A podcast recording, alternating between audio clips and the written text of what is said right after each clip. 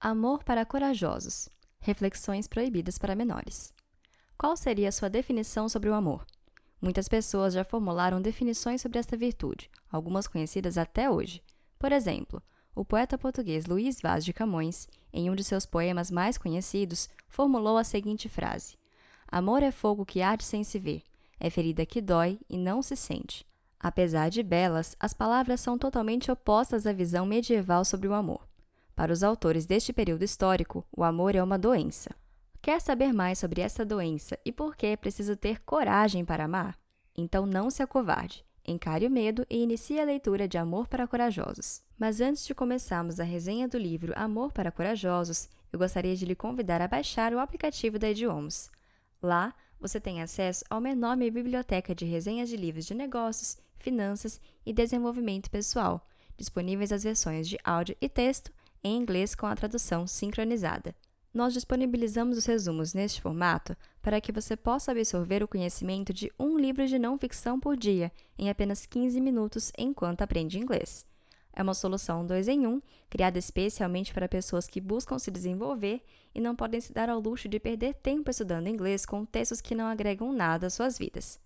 Caso você queira testar a versão completa do nosso aplicativo pelos próximos 7 dias, de forma 100% gratuita, é só clicar no link que vai estar em algum lugar aqui na descrição dessa aula. Feito o convite, fique agora com a resenha do livro Amor para Corajosos. Resumo inicial: Amor para Corajosos é um livro composto por diversos ensaios de seu autor abordando o tema do amor sob o olhar da filosofia. Conforme a literatura mais especializada, o amor pode ser definido como uma doença da alma, capaz de descontrolar a pessoa que ama, tornando-o refém de suas emoções. Além disso, através da leitura, descobriremos por que o amor só pode ser praticado por pessoas corajosas, o que leva a atual sociedade a ser composta por indivíduos narcisistas, mimados e ressentidos. Também leremos respostas para algumas questões atuais muito relevantes. O autor Luiz Felipe Pondé é filósofo, escritor, professor na Fundação Armando Álvares Penteado, FAP, colunista do jornal Folha de São Paulo e diretor do Laboratório de Política, Comportamento e Mídia da PUC São Paulo. Como personalidade intelectual do país, Pondé possui diversas obras publicadas, entre elas Filosofia para Corajosos, que você também pode conferir neste aplicativo. Medo do amor. O medo tem tomado conta da atual geração. Pelo menos é o que comprovam recentes pesquisas. Quanto mais rica uma sociedade, mais solitárias as pessoas que fazem parte dela, especialmente sua população mais jovem. A solidão denuncia que há um medo vigente ligado ao afeto. As pessoas têm se tornado cada vez mais abastadas, porém menos afetuosas. Qual a razão disso? Simples. O amor tem sido apresentado como um produto que torna seu possuidor um descontrolado. Temos medo do amor porque temos medo de perder o controle. Falando nisso, os medievais consideravam o amor como uma doença da alma, uma verdadeira obsessão, capaz de trazer desordem e desorganização à vida daquele que sofre deste mal. Portanto, para o autor, é preciso ter coragem de padecer deste mal. Este livro é formado por vários ensaios do autor a respeito do amor. Apenas a título de conhecimento, ensaios são textos curtos idealizados por alguém que deseja abordar sobre algum assunto. É um pequeno mundo de determinado tema, neste caso, o amor. Os ensaios apresentados nesta obra permitem que o leitor possa pensar fora da caixa, do lugar comum. Abordando aspectos do amor medieval em comparação ao amor romântico, o livro também propõe um debate muito necessário entre a diferença filosófica de um amor kantiano e um amor nietzscheano. Compreender essas duas visões sobre o amor é essencial para entender as provocações do escritor. Algumas dessas provocações serão apresentadas a seguir. Por que o amor romântico exige coragem de quem ama? Coragem é uma virtude. Como tal, ela é prática. Não existe virtude que não seja prática, assim como não existe como aprender a ser corajoso apenas na teoria. Portanto, toda pessoa corajosa precisa ser exposta ao perigo para que demonstre sua moral. Apenas para categorizar, em seus ensaios, Pondé trata o afeto como quando alguém fica louco por alguém. Poderia-se também definir o afeto como aquilo que mexe com minha cabeça e me deixa assim. Aliás, o amor medieval, como é visto anteriormente, é uma doença da alma que causa desornamento do afeto. Assim, se alguém ama, ela não tem controle, ela age de maneira desordenada. Por isso que o amor é apenas para corajosos. Pessoas que preferem a solidão por medo de perder a cabeça por alguém são fracas. Aquele que ama precisa ser capaz de obter a força do afeto, que só se apresenta quando ordenado, controlando aquilo que é por natureza desordenado, isto é, o amor. Por isso, é preciso coragem para praticar o amor e pensá-lo fora da ética e também da moral. Introdução a uma confissão de amor. O amor mais forte é aquele assassinado. Com estas fortes palavras, Pondé continua apresentando o amor como uma doença. Aliás, a literatura especializada o trata como tal, ou seja, uma enfermidade da alma. Na visão do romantismo, o amor mais forte é justamente aquele que foi esmagado, assassinado ou até deixado de lado porque a beleza e a dor caminham juntas no amor romântico. É justamente a beleza do amor que trará destruição a seu possuidor.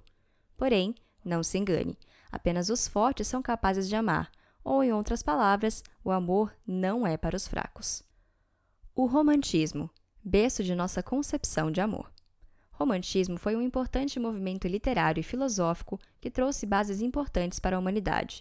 Na época de seu surgimento, a sociedade burguesa tinha como base a racionalidade pragmática, o que significa dizer que tudo era um meio para produzir, para modernizar.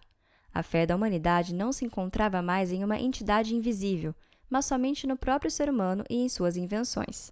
O romantismo é, em essência, o mal-estar com a modernização e uma reação a essa forma de pensar, rivalizando com o iluminismo e sua obsessão pela razão. Na modernidade, o sonho é alcançar sucesso material e apenas isso. Para os românticos, o ideal de vida é imposto por seus sentimentos, mesmo que estes os levem à morte. Por isso que os heróis românticos amam com veemência e acabam pagando com suas vidas o preço do amor. No entanto, o verdadeiro amor é justamente esse, capaz de fazer a pessoa perder a cabeça e não raciocinar quanto às suas ações. A principal crítica a esta forma de amar é que ela é uma invenção literária medieval, popularizada pelos autores românticos e difundida em massa pelo cinema americano. Para os críticos, o amor romântico nada mais é do que uma utopia, já que idealiza a própria realidade. A miséria do amor no mundo contemporâneo. Trazendo novamente o foco do texto para a contemporaneidade, percebe-se que cada dia que passa as pessoas tornam-se cada vez mais narcisistas, e um narcisista é incapaz de amar. Além disso, como afirmava o grande Nelson Rodrigues, o progresso destrói o amor. Isso significa que quanto mais empoderados o capitalismo nos torna, passaremos a amar apenas aquilo que não nos traz nenhum dano. Narcisistas seguem modas de comportamento, ainda mais considerando o conceito de liquidez de Zygmunt Bauman, como qualquer líquido que se adapta a seu frasco, o ser humano atual age em reação ao movimento comum, fazendo apenas o que está em evidência. Além disso, pessoas líquidas não sofrem de ciúme, e quem não tem ciúme, ou não ama, ou está mentindo. São miseráveis do afeto. Vivemos em um momento em que o narcisismo deixou o status de doença para tornar-se parte intrínseca da cultura. Basta pensar na pedagogia narcisista. Pense em você, ame a você, invista em você. Você é o centro das atenções. No entanto, o que parece uma forma de egoísmo, o amar-se a si mesmo, na verdade é fruto de uma grande insegurança e falta de amor próprio. Portanto, todo narcisista não se ama. Sua cura está em tornar-se livre, abrir-se para o mundo. O narcisista tem dois irmãos gêmeos. O primeiro é o mimado, aquele que considera que o mundo deve produzir sua felicidade, já que possui direito de ser feliz, mesmo que essa felicidade seja custeada por terceiros. O segundo irmão é o ressentido, que se move com base no ódio contínuo a quem é melhor que ele. É a versão dark do mimado. Seja um narcisista, um mimado ou um ressentido, fato é que todos são miseráveis de afeto. A pergunta que permanece é: como pode um miserável amar? Reflita sobre isso. No entanto, para as próximas perguntas, apresentaremos algumas considerações. Como amariam Kant e Nietzsche? Os dois filósofos representam duas correntes filosóficas opostas. Kant é um racionalista, Nietzsche, um romântico. Temos então um duelo entre a razão e a emoção. Racionalistas amam de forma comedida e controlada. Aliás, esperam que não apenas o amor, mas a vida toda seja regulada por regras que possam controlar as ações a serviço do bem-estar social românticos são mais impulsivos, guiando-se por seus sentimentos e desejos. Nietzsche considerava o racionalismo como o medo de viver. Em nosso mundo, por conta de sua ordem e controle, a lógica kantiana venceu a batalha contra a nietzscheana, que na maioria das vezes produz insegurança. O amor para Kent é seguro como férias planejadas em um hotel cinco estrelas. Para Nietzsche, o amor é como um vulcão em erupção, forte, quente, intenso, porém descontrolado e com alto poder de destruição. É possível amar e ser feliz? Sendo direto e não querendo estragar a felicidade de ninguém, a resposta é não.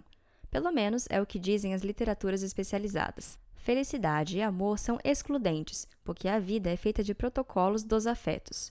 Eles servem para conter e organizar os afetos. Eles garantem uma vida tranquila. Pense naquela foto de família, onde estão várias gerações de pessoas, todas sorrindo para aquele clique. Apesar dos sorrisos, pode ocorrer de que algumas pessoas estejam extremamente infelizes. Estranho, não é mesmo? Essa infelicidade pode ter sido causada justamente pela busca da felicidade, que na verdade é a tentativa de controle da vida afetiva. Felicidade, então, é o amor sob controle. É um protocolo do afeto que traz segurança e controle à vida afetiva. Como o amor é uma doença, é preciso escolher entre permanecer contaminado ou colocar tudo sob controle, mesmo que isso signifique trazer a infelicidade de não ter morrido de amores por alguém. Amor e casamento. Água e vinho? Reflita sobre as próximas questões. É verdade que o casamento acaba com amor? Se sim, por que as pessoas continuam se casando por amor? Antigamente, casava-se por interesses, fossem eles patrimoniais ou políticos. Não se imaginava alguém se unir com outra pessoa por causa de uma doença, neste caso, o amor. A ideia de uma união baseada em amor era uma profunda loucura. Para os medievais, o amor não resiste ao cotidiano, a uma vida protocolar. E não há nada mais protocolar do que o casamento. O casamento pode não ser o túmulo do amor, mas pode ser o túmulo do desejo. O casamento é a criptonita do desejo por sua essência protocolar. No entanto, o casamento pode ser ruim para o desejo, mas é ótimo para o amor, já que este precisa de continuidade, condição que o casamento oferece. Então, como diz o poeta, que seja eterno enquanto dure. O amor só se conhece pelos seus frutos. A frase título deste capítulo é uma famosa afirmação do filósofo dinamarquês Søren Kierkegaard, século XIX. Por ser invisível, só conhecemos o amor por seus frutos, tal como acontece com uma árvore frutífera. Por isso, tenha em mente que o amor é uma prática e não uma teoria avançada sobre afetos. O amor é uma virtude e, como tal, só se dá a conhecer para aquele que o experimenta. Por isso, só pode dizer que alguém não ama se esse alguém já teve a vivência prática deste para com outra pessoa pelo menos uma vez. Esta virtude se torna conhecida quando somos capazes de dar a vida em prol de outra pessoa. Nas palavras do filósofo Theodor Adorno, o amor é aquele que permite a você demonstrar para a pessoa que você ama suas maiores fraquezas, sem medo de que ela as use contra você. O amor é nossa revelação de quem somos, apesar de nós, para alguém que também se revela apesar de si. É a misericórdia atuante numa relação entre duas pessoas. Por isso, às vezes, nos leva às lágrimas. Resumo final. Amor para Corajosos definitivamente não é um livro indicado para menores e também para pessoas imaturas, narcisistas, mimadas ou ressentidas, já que essas são incapazes de amar. Com seu texto irônico e elucidativo, Pondé promove uma discussão sobre a filosofia por trás do amor, sua caracterização como doença e a resposta a algumas questões sobre a noção de amor em nossos dias. Através de sua leitura, pode-se concluir que não pode haver uma teoria sobre o amor, já que este envolve prática, e esta envolve coragem. Por isso, o amor não é para os fracos. É preciso ter coragem para perder a cabeça, ou melhor, amar alguém.